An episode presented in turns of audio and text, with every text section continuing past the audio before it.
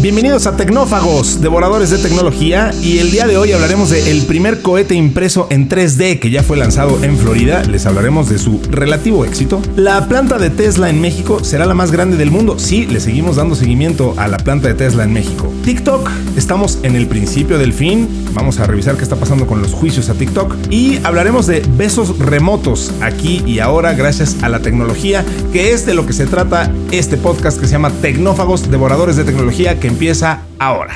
Kio Networks presenta el podcast de Tecnófagos, una mesa de alta especialidad servida para ti en tres tiempos. Acompaña a Ricardo Massa y Bernardo González, dos especialistas en masticar información tecnológica para ti. Prepárate para devorar junto a los tecnófagos todas las noticias de las innovaciones del momento pues ya escucharon el menú. Ustedes pueden sugerir eh, adiciones o cualquier otra cosa sobre ese menú en tecnófagos.kionetworks.com. También lo pueden hacer y unirse a la conversación en eh, Tecnófagos en nuestra cuenta de Telegram. Así nos buscan como Tecnófagos y se unen a esa comunidad vibrante que tenemos ya ahí con, con muchos, muchos, muchos escuchas. Y pues, por supuesto, eh, nada de esto sería posible si no tuviéramos a los chefs que hacen este menú. Uno de ellos soy yo, Ricardo Maza, lo saludo con muchísimo gusto. Y el, gran chef, mi querido amigo experto en tecnología, que viene aquí a explicarnos de qué se trata esto que estamos platicando el día de hoy. Mi querido amigo Bernie González, ¿cómo estás, Bernie? Muy bien, muy contento de estar nuevamente aquí contigo y con nuestros amigos que amablemente nos escuchan. Siempre un gusto. Pues, ¿qué te parece si le entramos directamente a hincarle diente a esto, mi querido Bernie? Vamos. Porque hoy tenemos un menú bastante completo. La entrada de hoy. Una fresca selección con las noticias del momento. Me encantó este primer tema de un cohete impreso en 3D. Se lanzó desde, desde Cabo Cañaveral, el mítico Cabo Cañaveral en Florida, un, un cohete llamado el Terran 1 el primer cohete impreso en 3D. Digamos que su, éxito fue relativo y, hago hincapié en la palabra porque, eh, digamos, eh, eh, así se llama la empresa que lo lanzó, es Relativity Space. Y haciendo honor al nombre, pues su éxito fue bastante relativo porque la nave espacial no tripulada consiguió despegar, pero lamentablemente se estrelló a los 3 minutos sin alcanzar la órbita. hay que decir que el objetivo era poner el prototipo en una órbita de 200 kilómetros de altura a lo largo de diferentes días y después lanzarlo a la atmósfera para que se después quemarlo con la plataforma superior del cohete. Entonces, eh, todo iba bien en la primera plataforma, hizo su chamba, el, despegue desde la estación de Cabo Cañaveral. La segunda plataforma, sin embargo, se incendió y terminó por apagarse y estrellarse en el Atlántico. Es el tercer intento de lanzamiento para Terran 1 después de este lanzamiento llamado GLHF, o sea, Good Luck Have Fun. Todos en la startup estaban sumamente emocionados y bueno, pues de Relativity Space con sede en Los Ángeles cree que su sistema tiene el potencial de transformar la industria de los vuelos espaciales. Y justo Bernie, pues creo que eso es lo relevante de la nota, más allá de Terran 1 o no, creo que aquí lo interesante es que estamos hablando de un cohete pues impreso en 3D, eso se me hace espectacular y me parece que, estamos ya viendo una, una nueva era de, de, algo que pues ya venimos tú y yo platicando desde hace mucho tiempo, ya tenemos un par de añitos haciendo este proyecto de tecnófagos y hemos periódicamente volteado a ver la impresión en 3D y, me parece que el, las, nivel de sofisticación que requieres para hacer obviamente un cohete espacial, pues este es fantástico que ya lo podemos estar imprimiendo en, pues valga la redundancia, en una impresora en 3D, ¿no? Eso, eso me parece este, bastante relevante. Y fíjate que me puse a investigar acerca de la nota y de algunos detalles que yo no conocía y es muy interesante, ¿no? Es un cohete nada pequeño, es comparable con los primeros Falcons que estaba haciendo SpaceX tiene 33.5 metros de altura. Eh, eh, cabe señalar que está impreso 85% del total de las piezas. Hay un 15% que las ensamblaron por aparte, pero eh, es muy relevante porque efectivamente tienen unas máquinas, llamarle impresoras, este, lo primero que nos viene a la mente, pues son, son esas impresoras comerciales que trabajan con plástico y hacen figuras, y en realidad aquí estamos hablando de una, de una impresora de tamaño industrial se parece más bien a las que seguramente mucha gente ubica por los videos que han visto que imprimen casas, ¿no? Que es un brazo robótico bastante grande y tiene material este, concreto, este, semilíquido, como una pasta, y lo que va haciendo es que va recorriendo el contorno, lo que son las bardas de la casa, y, capa por capa lo va elevando, elevando hasta que acaba por terminar eh, una pared en el caso de una casa, ¿no? Aquí es un proceso similar es un gran disco de metal bastante grueso de, espesor y esa mesa gira y hay un brazo que, que, digamos está fijo con respecto al suelo y lo único que hace se puede elevar o bajar y va soltando este material que en este caso estamos hablando de metales que se van fundiendo y soldando. Entonces la mesa va girando, eh, los, cohetes pues son de forma cilíndrica como todo mundo los ubica y entonces va avanzando este brazo conforme la mesa gira y, va elevando cada capa de ese círculo hasta que va eh, construyendo los cilindros, pero son de un tamaño importante, ¿no? Pueden llegar eh, a medir unos este, 4 o 6 metros este, cada una de estas piezas y están hechas con software, con esto que se llama este software de diseño, los famosos CATs, que, son para diseño de manufactura.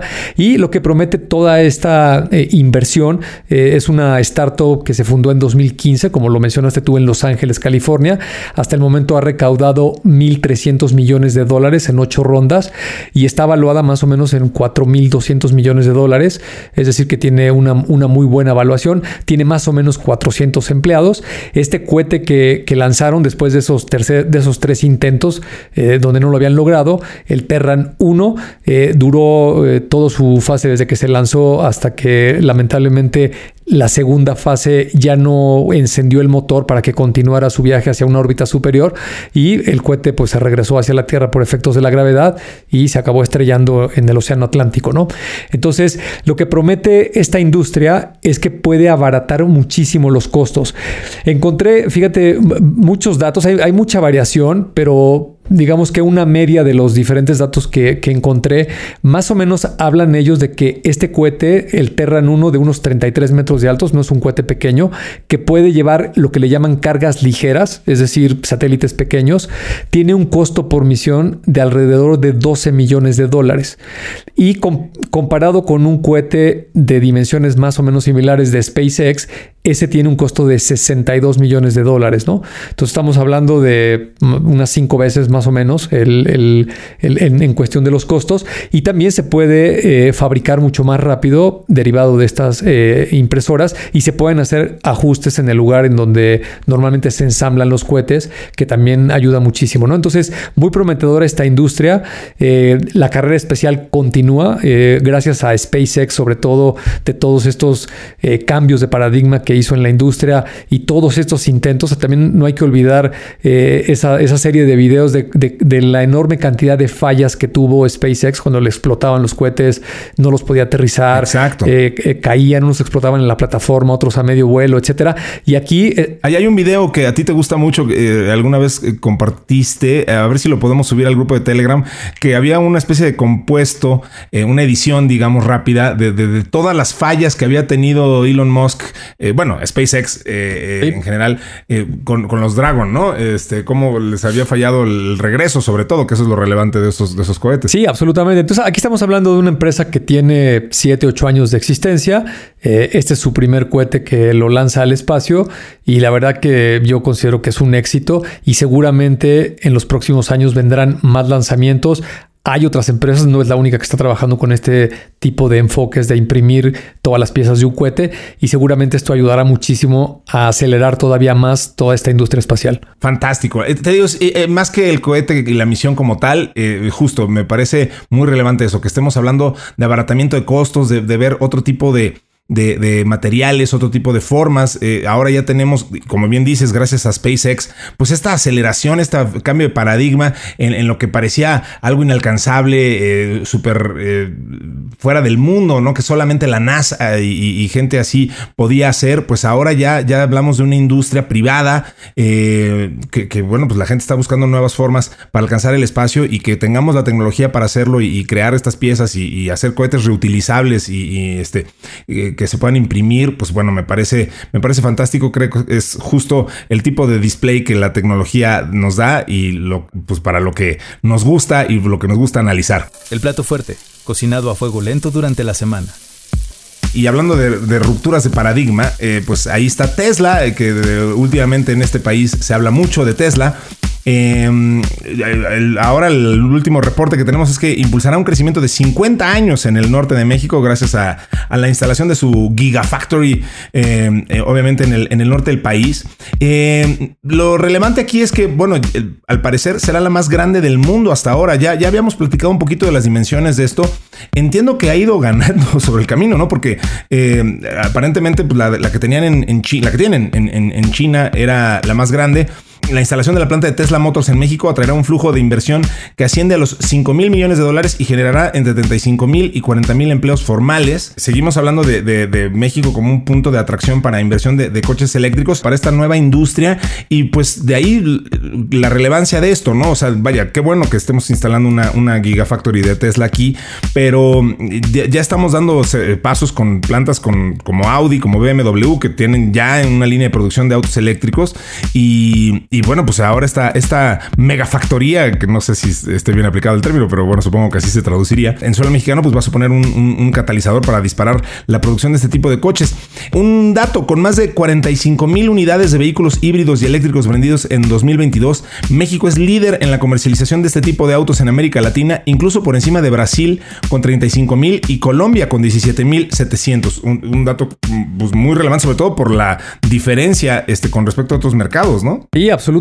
Y son noticias extraordinariamente buenas para México. Si de por sí México estaba muy bien posicionado en la industria de la manufactura de automóviles y la exportación, ahora que entre con esta marca que, le ha dado un gran impulso en todo el mundo a los automóviles eléctricos, me parece una noticia muy, muy buena, ¿no? Seguramente la, la propia llegada de Tesla va a hacer que haya una explosión de muchas otras industrias que tienen que fabricar pues muchas piezas alrededor de la construcción de un automóvil, muchos servicios, eh, seguramente la construcción también de las, estaciones de recarga, la conversión que tiene que suceder entre las gasolineras y que cada vez haya más estaciones de carga. Todo eso va a ser buenísimo, ¿no? Y en cuanto a los tamaños de la planta, fíjate que investigué ahí varias notas y pues te imaginarás que hay cualquier cantidad de especulaciones e informaciones este, muy distintas, ¿no? Sí, cruzadas. Exacto. Digamos, la, la, idea esta de la planta más grande de Tesla en el mundo, pues viene porque el terreno que está designando el gobierno de Nuevo León ahí en Santa Catarina, pues es un, es un terreno muy grande, ¿no? Eh, eh, Tesla no ha hecho ninguna declaración este, negándolo, diciendo que no va a ser la planta más grande, pero pues habrá que ver este, que empiece la planta y, y qué cosas van a fabricar, ¿no? Porque Tesla tiene varias plantas en el mundo, eh, digamos que cuatro de ellas hasta el momento están enfocadas en la fabricación de automóviles y tiene otras que fabrican piezas o baterías o algunos otros componentes y es posible que en México no solamente se fabriquen los automóviles, sino también a lo mejor se hagan baterías o algunos otros componentes que pudiera ser interesante, ¿no? Pero un poco para darle dimensiones un poco más aterrizadas, hay notas por ahí en la prensa que dicen que va a generar 50 mil empleos, 60 mil empleos. La verdad es que investigué la, la planta que es la primera Tesla en Fremont, California, emplea alrededor de 4.500 personas. La planta de Shanghai emplea 10.000. La, la de Berlín en Brandenburgo, 9.000. Y la de Austin en Texas parece que tiene 10.000 ahorita con una capacidad hasta 20.000. Entonces, un poco para darnos una idea de en qué rango. Sí, este número. Entonces, sí suena que le sumaron los informales, este, pero bueno, hasta del que va a vender los chicles en la esquina, ¿no? Exactamente. Me parece un poco exagerado, pero igual y a largo plazo se podría llegar a esos números si es que la planta se, se dedica a fabricar otras cosas, ¿no? También se especula mucho del tiempo que tardará la construcción. Por ahí me encontré una nota muy simpática que decía que en nueve meses iba a estar lista la planta. Se antoja difícil y más si es una de las más grandes. Hay un récord bien importante, pero desafortunadamente o afortunadamente está con los chinos, que, eso se pintan solo para hacer cosas extraordinariamente rápidas, que la, fábrica de Shanghái estaba presupuestada para construirse en 14 meses y la lograron poner en marcha en 10 meses, lo cual me parece a mí una hazaña cuando ves el tamaño y la complejidad que tiene una de estas plantas, ¿no? En contraste, la planta de, Berlín estaba eh, pronosticada para que estuviera en unos 15 meses lista y se tardó 23 meses, ¿no? Es una de las más lentas. La de Austin tardó 21 meses en construirse. Entonces veremos en México eh, finalmente desde el momento que se ponga la primer piedra hasta que comience la fabricación del primer automóvil, veamos cuánto es lo que va a tardar, ¿no? Y también otra cosa que investigué hace algún tiempo, esto eh, incluso por ahí presenté alguna vez una presentación eh, que di ahí a, un grupo de personas, que es de llamar la atención. Estas fábricas de Tesla trabajan sobre una filosofía que se llama Agile. que está muy asociada a la construcción de software, eh, pero también se puede llevar a cualquier otro ámbito de la industria. Sí, al desarrollo de ideas creativas incluso. Exacto, ¿no? Y, y, algo bien peculiar que me llamó la atención cuando hice esa presentación es que eh, es muy raro en la industria de automotriz que se hagan cambios abruptos en la línea de producción, porque todo está pensado para fabricarse en serie bajo un estándar y unas definiciones, empezando desde los moldes de los coches, el troquelado de las piezas, las puertas, etcétera. Pues esa industria inventó la producción en serie. ¿no? Exactamente, de ahí salió con el señor Henry Ford lo que es la, fabricación en masa y el principio rector es ese, ¿no? Haces una definición, armas una planta, le pones unos, una configuración, eh, y bajo esa definición te pones a fabricar de manera continua exactamente la misma cosa sin hacerle cambios, ¿no? Es, ahí es donde está la economía de escala. Pues bueno, de manera contraintuitiva, Tesla tiene un método donde todos los días le hace cambios a los coches en la línea de ensamblaje, ¿no? Eh, llegan los ingenieros eh, y, hacen experimentos, hacen pruebas, tienen un sistema muy sofisticado y, la verdad que muy bueno para probar que lo que le están cambiando eh, realmente funciona y no vayan a ocasionar un problema. Porque imagínate, si le haces un cambio y algo no sale bien, vienen los famosos recalls, que, en la industria automotriz también son muy costosos y muy complicados, ¿no? Pero lo hacen extraordinariamente bien y al cabo de un año, de 12 meses, resulta que uno de estos automóviles, conforme se fueron produciendo unidades durante todos los meses del año, le, llegan a hacer hasta 5000 cambios o variantes a ese automóvil. Y como aquí todo está digitalizado, el sistema, el, el, automóvil pues tiene, en vez de un tablero con muchos controles, tiene una pantalla como si fuera un iPad, pues todo está eh, muy cargado en el software y en el control a través del inventario de cada una de las unidades y saben exactamente qué variante tiene, cómo funciona, el coche está conectado a internet, todo el tiempo tienen retroalimentación y pueden tener, eh, digamos, un, feedback para saber si los cambios están siendo positivos o como ellos los pensaron y continuar sacándolos de esa manera en la línea, ¿no? Extraordinario, pues es una empresa que ha roto todos los paradigmas de nuevo de la industria eh, y, pues por eso lo hacen, ¿no? O sea, y por eso lo hacen tan eficiente y por eso ahora tienen el valor que tienen eh, y, y por eso pues ahora hicieron, a pesar de haber sido eh, los que llegaron después, pues ahora todo el mundo los voltea a ver como los incumbentes, ¿no? Entonces, eh, justo pues pensando diferente y pensando fuera de la caja. Entonces, muy admirable lo que ha hecho Tesla y pues qué bueno que se esté armando esta Gigafactory en México. Ojalá que sí sea tan grande, ojalá que se tarde nueve meses nada más en, en, eh, su periodo de gestación, literalmente. Ojalá. este, y, pues será muy interesante ver Lo, que, lo que viene con ellos. Y eh, bueno, pues em, eh, Bernie, aquí le hemos prometido que le íbamos a dar seguimiento a esto.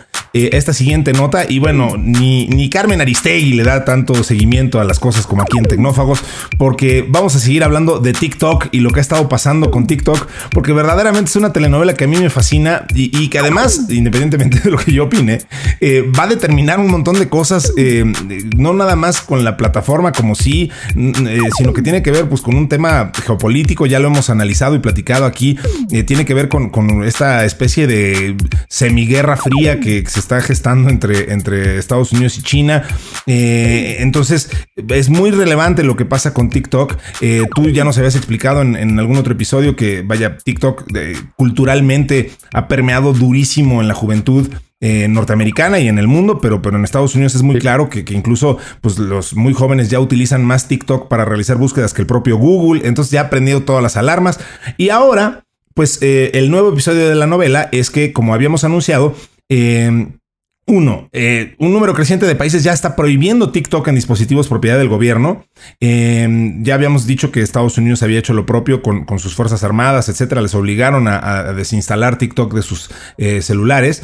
Pero además, eh, ahora compareció frente a la Cámara de Representantes el consejero delegado de TikTok, Shou Si Chu, y, pues le fue como en feria, porque, o sea, estos, digo, de por sí estos paneles de congresistas tienden a ser muy rudos.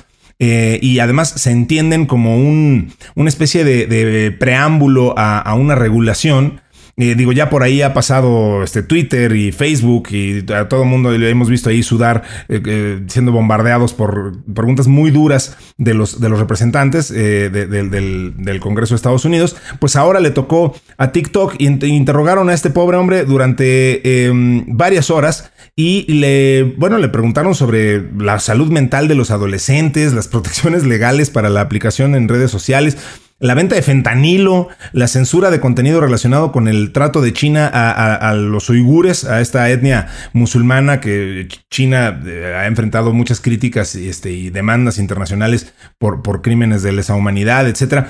Em, entonces, este director ejecutivo de la que hoy es la aplicación social más popular del, mundo, pues compareció ante el Congreso y al igual que muchos directores, como ya decíamos, pues este, tuvo que escuchar a estos legisladores escépticos. Y bueno, pues eh, vamos a ver con qué regresa el Congreso norteamericano, pero me parece muy, muy, muy relevante, insisto, mucho más trascendente que el TikTok mismo o, o que ByteDance, la empresa dueña de TikTok, lo que vaya a pasar con esto, porque insisto que esto ya tiene unos tintes políticos bien bueno, y culturales bien, bien, bien importantes, ¿no, Bernie? Sí, absolutamente. Y mira, antes de comentarlo, esto que dijiste de, que está muy enfocada a la gente joven, esa es la percepción que tenemos la mayoría. Por ahí salió una gráfica de estatista de dónde es en los países donde más adultos este, se meten a TikTok y México está en el cuarto lugar, ¿no? En tercero está Brasil, segundo Indonesia y el número uno, los Estados Unidos, con 113 millones de los 150 que usan en su totalidad este TikTok. Entonces, pues también es una aplicación que ya la empieza a usar eh, gente no tan joven y la diversidad de contenido pues apunta para muchas partes y no solo el entretenimiento banal de los gatitos haciendo tonterías, ¿no? Ahí es cuando va a dejar de ser relevante culturalmente, ¿no? Ya cuando se empieza a meter tu tía y a, meter este, mensajes de piolín, eh, ahí ya va a dejar de ser cool y entonces nos iremos con el siguiente sabor, pero, pero bueno. Así es. Pero bueno, volviendo al tema este de el, problema que, está tratando de lidiar la empresa ByteDance y, y, particularmente TikTok con este posible baneo que, le quiere aplicar el gobierno de los Estados Unidos, me parece a mí que tiene mucho más una carga política. Eh, de trasfondo eh, hay muchísimos temas abiertos con China, eh, porque si te pones a, a pensar qué hace esa aplicación en particular, y este, digamos, estigma que se le está poniendo de que hace espionaje y, se lleva la información de los usuarios y, van a hacer cosas terribles porque China es un gobierno autoritario, etcétera, etcétera. La verdad es que a mí me parece que, es, es, más infundado que otra cosa, ¿no? Cualquier aplicación que tú tomes de la categoría de redes sociales, Facebook, Twitter, Instagram, Snapchat o incluso en otras categorías como eh, e-commerce, no sé, Amazon, Alibaba, cualquiera de estas que tienen grandes cantidades de usuarios y que para poder transaccionar necesitan la información del usuario. Eh, no sé, por ejemplo, Waze. Si quieres usar Waze y moverte en el tráfico y que te ayude, pues evidentemente le tienes que compartir tu ubicación de GPS eh, y algunos otros datos para que funcione, ¿no? Y en ese sentido, el mercado de la publicidad digital en el mundo, pues vive y se alimenta de precisamente compartir esta información, ¿no? Así funciona esa industria. Nos puede gustar o no, nos puede parecer que está bien o mal, eh, puede haber eh, muchas ideas de cómo se debe proteger la privacidad de los usuarios y qué tanto se comparte, que aquí lo hemos discutido cientos de veces. Y, la verdad que independientemente de eso, pues todas estas aplicaciones caen en esa misma categoría, ¿no? Yo, yo no creo que, TikTok tenga algo distinto. Esta comparecencia ante la gente del Congreso de Estados Unidos, como siempre lo hacen, eh, acaban haciendo el ridículo. le, le hacían preguntas muy inquisitivas como, a, ver, dime si, si estás conectándote a mi red de Wi-Fi cuando uso TikTok. Pues evidentemente sí, o sea, si no se conectara al Wi-Fi, pues no podría funcionar, ¿no?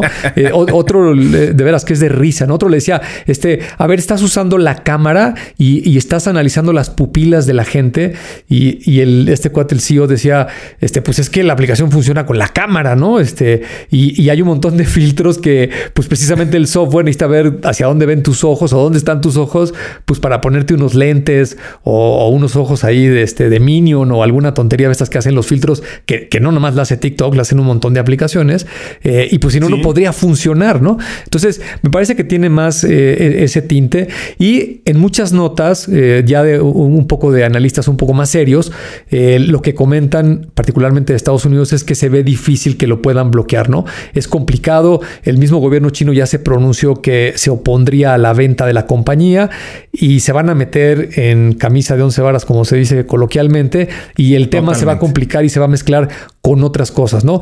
Eh, no tiene nada que ver directamente con esto, pero el tema político y bélico en el mundo actualmente, derivado de la guerra de Ucrania, eh, esta alianza que tienen formal informal Rusia y China y lo que están haciendo, pues lo pone muy, muy complicado si se quieren meter a una de estas aristas, ¿no? Entonces me parece que va a ser una telenovela que va a durar un buen rato. Eh, Donald Trump ya lo intentó. Hay que recordar que estuvo, estuvo a punto de comprar la Microsoft, o al menos eso era lo que decían las noticias, y al final no se lo autorizaron dentro de Estados Unidos. Y es probable que esta vez suceda lo mismo, ¿no? Así es. Y, bueno, lo que está pasando es que eh, estoy totalmente de acuerdo con lo que dices. Creo que estamos atacando el síntoma y no la enfermedad, pero es bien interesante interesante notar que eh, muchos países del mundo siguen siendo cautelosos con, la plataforma y, estos vínculos con China que nos mencionas. Los gobernantes talibanes de Afganistán, o sea, por ejemplo, en Bélgica, Canadá, Dinamarca, la India, Nueva Zelanda, han prohibido su instalación en los teléfonos de los empleados de gobierno. O sea, Washington ya dio un plazo de 30 días para que todas las agencias federales eliminaran TikTok de todos los dispositivos móviles. Eh, entonces, bueno, Digo, efectivamente, creo que no estamos atacando el verdadero problema, pero lo que sí es que vaya que les preocupa lo que TikTok está haciendo y no haciendo con los datos. Em, obviamente seguiremos reportando este caso que, como ya dije varias veces, trasciende por mucho a TikTok y, habla mucho de, este, el futuro geopolítico de este mundo. Siempre queda un espacio para el postre. Por último, Bernie, pues tenemos un postre que es este dispositivo que verdaderamente este, es de esas cosas que luego dices, ¿quién dijo que esto era una buena idea? No sé si tuviste oportunidad de ver el dispositivo que imita los movimientos de los labios de la pareja para poder mandar besos a distancia. Es un artefacto creado en China, por cierto, que eh, permite acercar a las parejas que se encuentran a distancia al darles la posibilidad de besarse. Son unos labios de silicona que se conectan a un celular, funcionan con videollamadas y repiten la sensación del beso hasta el receptor, incluso eh, emulando la temperatura de, de la persona que está enviando el beso. Esto se llama Remote Kiss. Eh, y emite sonidos que la, persona emite cuando besa. Vaya, digamos que está pensado para, eh, ¿cómo dirías? Para mantener la llama del amor entre personas separadas físicamente. Eh, y, bueno, pues esto cuesta además un precio bastante accesible. Tiene un precio de 288 yuanes, que son 41 dólares, algo así como 750 pesos mexicanos para andarse mandando besos a larga distancia vía el celular. No sé qué opinión te merezca esto, Bernie. Sí, es muy simpática la nota pero mira, no hay que subestimarlo, ¿no? Hemos hablado aquí en otros episodios de toda esta categoría del sex tech, eh, de, los robots y todo lo que el ser humano, eh, llamémosle en la categoría afectiva, va inevitablemente a desarrollar con, con, estas máquinas y este software y todas estas representaciones que al final del día pues son cosas que hacemos las personas, ¿no? Este, la, propia invención del teléfono pues acercó a las personas que estaban lejos este, a que hablaran eh, y tuvieran una conversación como si estuvieran cerca, ¿no? Las videollamadas no se diga, ¿no? Este, son mucho más este, afectivas y, aquí alguna vez comentamos el documental este del robot que, que este, llegó a Marte, estuvo mucho más tiempo, el de, se llama este Good Night OPI, haciendo alusión a Opportunity, que es el nombre del robot. Este, duró varios años cuando se supone que nada más iba a durar unos meses. Y cómo desarrolla un lazo extremadamente afectivo y estrecho con las personas que están interactuando con él todos los días. Y estás hablando de una máquina, ¿no? Aquí me parece que este es un dispositivo para acercarte a otro ser humano, tener ciertas sensaciones. Hay infinidad de juguetes sexuales que están dentro de esa categoría en la que estamos hablando en este momento de los besos. Y pues tiene su oportunidad. Veamos eh, qué tal le va a este dispositivo. Seguramente saldrán muchos otros similares. Me, llamó la atención el costo. Eh, creo que alguien que, se quiera divertir y, reírse un rato o hacer algunas bromas o lo que sea, eh, no, no está nada caro. Te gastas a veces mil pesos en cualquier otra tontería, ¿no? Así es. Y qué mejor que, gastarlo en algo tan, tan bello como un beso. Un beso a distancia. exacto, unos labios de silicona. Y bueno, pues con eso terminamos esta emisión. Nosotros les mandamos besos de los reales a toda la gente que hace posible que esto ocurra, sobre todo a nuestro querido y heroico Mario Terrés que se encarga de la edición, pero no menos besos también a Eric López Cerón eh, y a Dalibaste Santiago en la redacción, a mi querida Citla Vallarta en la producción y por supuesto a todos ustedes que escuchan este podcast que hacemos con mucho cariño. Los invitamos una vez más a que se unan a nuestra comunidad eh, en Telegram y pues muchísimas gracias Bernie como siempre por por eh, hacer esta conversación tan agradable. No, al contrario, eh, gracias a ti, gracias a todo el equipo por este gran trabajo que hacen todas las semanas para que eh, generemos este contenido y pues nos seguimos eh, escuchando y escribiendo ahí en el grupo de Telegram que cada vez está más activo para seguir haciendo comentarios ahí sobre todos estos temas, ¿no?